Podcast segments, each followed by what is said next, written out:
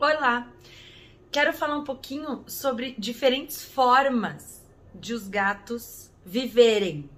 Né? Muitas vezes a gente acaba pensando que só existe uma única forma possível de os gatos viverem felizes.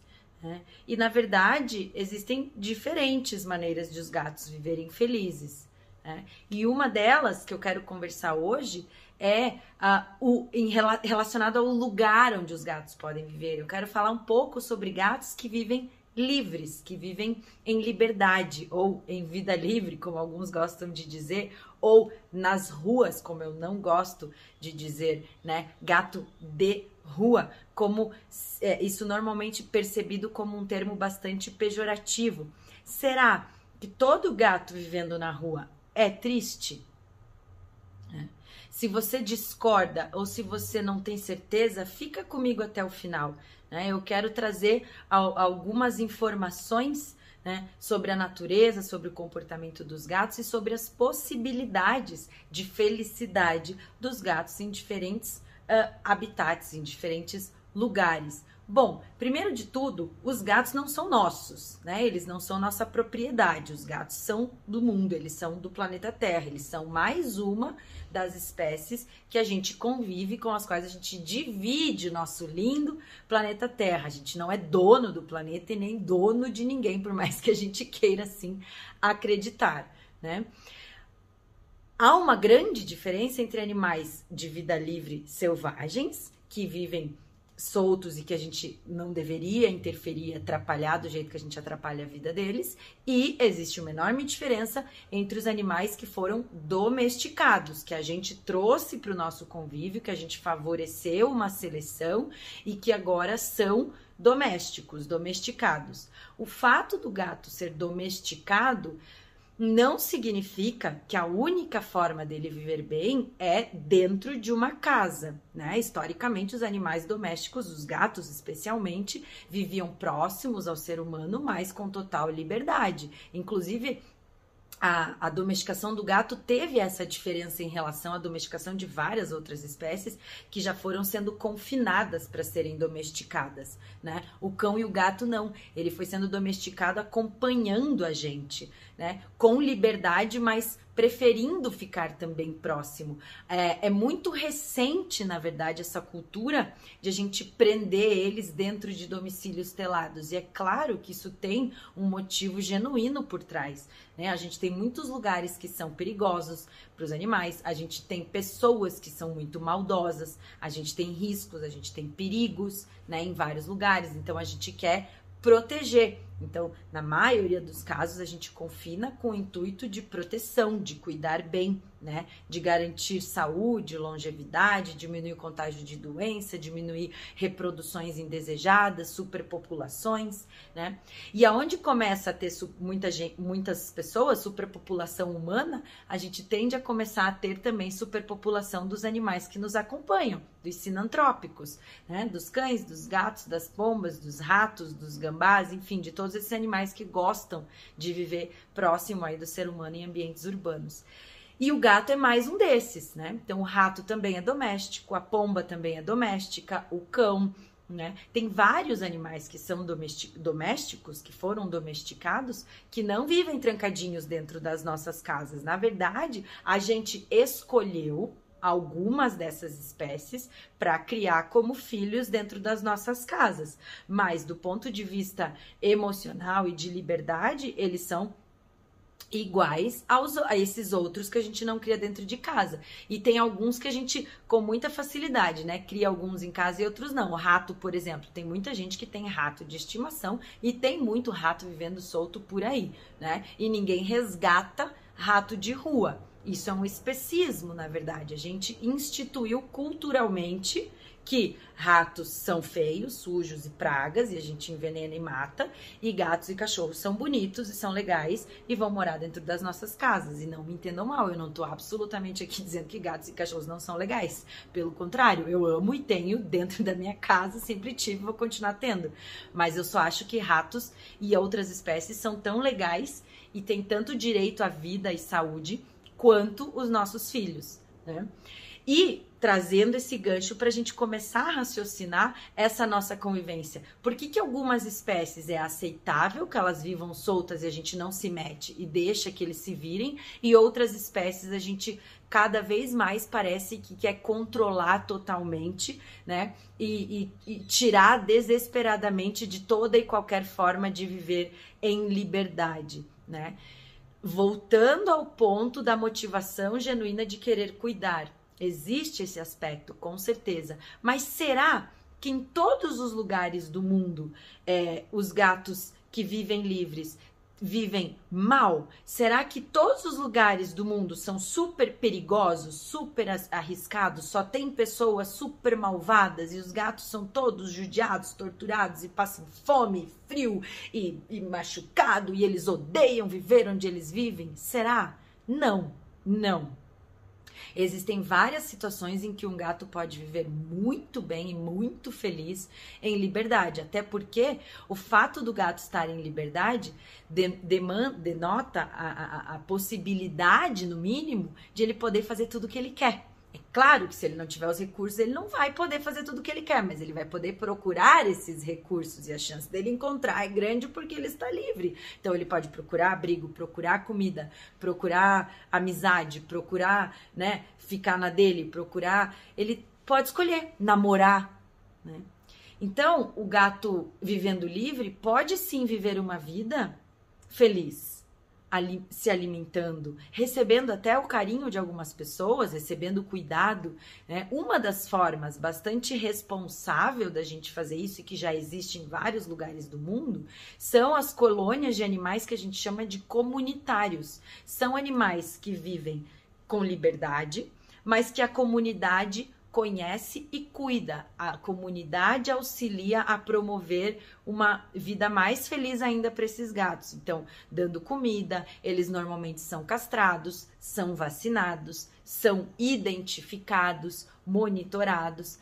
Eu fiz o meu projeto de mestrado com animais comunitários, então eu estudei por por baixo aí uns quatro anos muito sobre animais comunitários, sobre bem-estar, sobre comportamento de animais comunitários.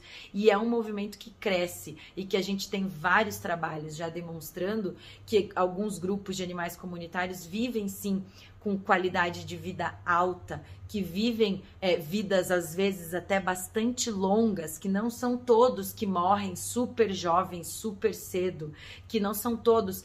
E nesse sentido, essa também é uma conversa que eu quero levantar para a gente refletir. Um dos principais argumentos que as pessoas usam para dizer um animal não pode ver na rua porque ele morre cedo e dentro de casa ele vive muito tempo. O que, que eu gostaria que a gente refletisse? Será que o mais importante é o tempo de duração da vida de um animal ou a qualidade da vida desse animal pelo tempo que ela durar? Reflitam sobre isso. O que, que vocês acham? Comentem aqui. O que, que é melhor? Vamos fazer uma possível comparação.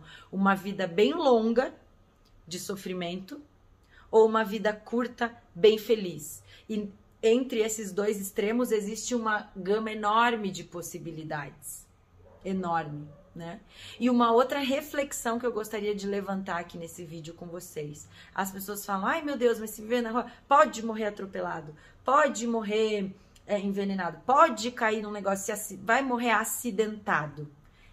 Para refletirmos qual é o real problema de um animal morrer através de um acidente? Será que isso sempre é um absurdo?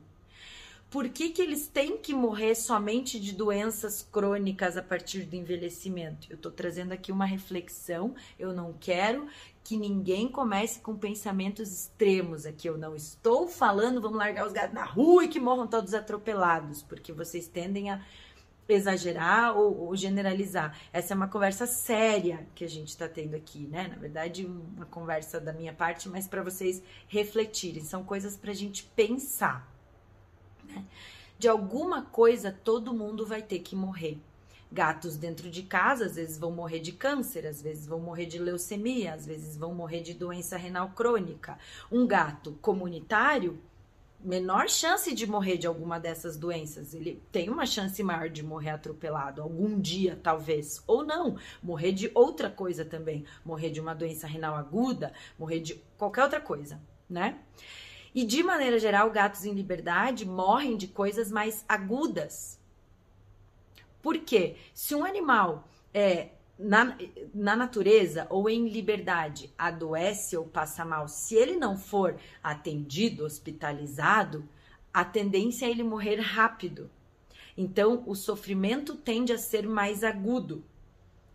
Enquanto que animais que estão é, monitorados pela gente, que adoecem, às vezes podem ter doenças bem crônicas, com sofrimento bem crônico, dependendo de como a gente cuidar desse processo. São reflexões que eu estou levantando aqui para vocês pararem para pensar. Será que é tão grave assim alguns animais morrerem é, com menos de 20 anos, né? Uma morte mais aguda, né?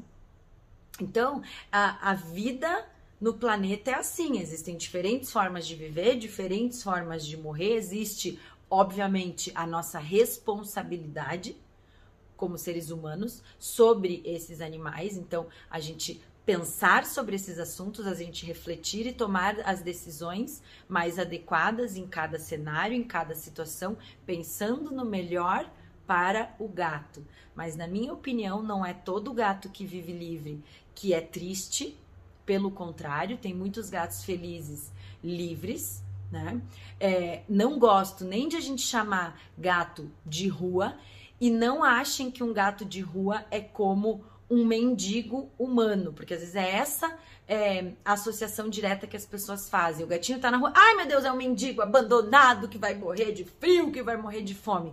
Não, às vezes ele é um gato feral que cresceu sem contato nenhum com os seres humanos, que se vira super bem, que já tá há anos ali cuidando da vida dele, que se eu trancafiar num apartamento vai ficar extremamente estressado. Se você não sabe o que é um gato feral, tem vídeo aqui no canal falando sobre é, o que é um gato feral para você entender melhor do que, que eu tô falando, né? Então, será que às vezes é, não é muito melhor para esse animal ele ser castrado, para ele não ter mais é, é, gestações indesejadas, né? E não pegar doenças e continuar ali, do que ser trancafiado numa situação que ele não consegue conviver, porque um animal feral, por exemplo, não consegue conviver bem com seres humanos. Então, é uma outra coisa para a gente refletir tá? Então são vários pontos interessantes para a gente pensar sobre a vida, sobre a morte, sobre a felicidade, sobre a saúde, sobre o sofrimento.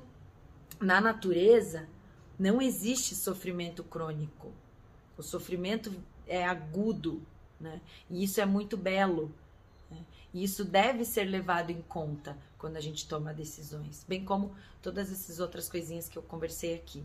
Enfim, mais um vídeo complexo, de uma discussão complexa, cheia de coisa pra gente pensar. Espero que vocês tenham assistido de coração aberto, de mente aberta, sem já ficar cheio de, de rejeições e, e rebatimentos.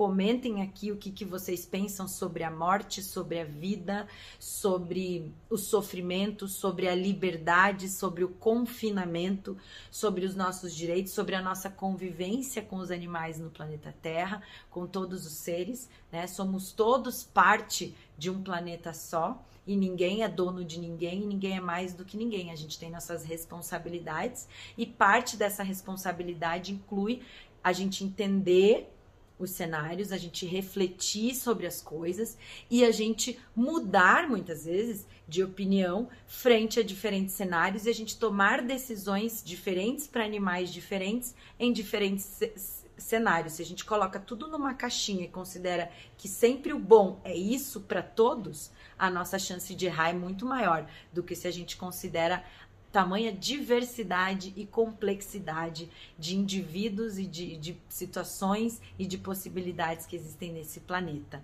Um beijo grande, espero de coração receber mensagens amorosas e, é, e comentários construtivos para a gente refletir junto e para a gente é, evoluir junto, né? Nessa nossa convivência aí multiespécie. Tchau, tchau.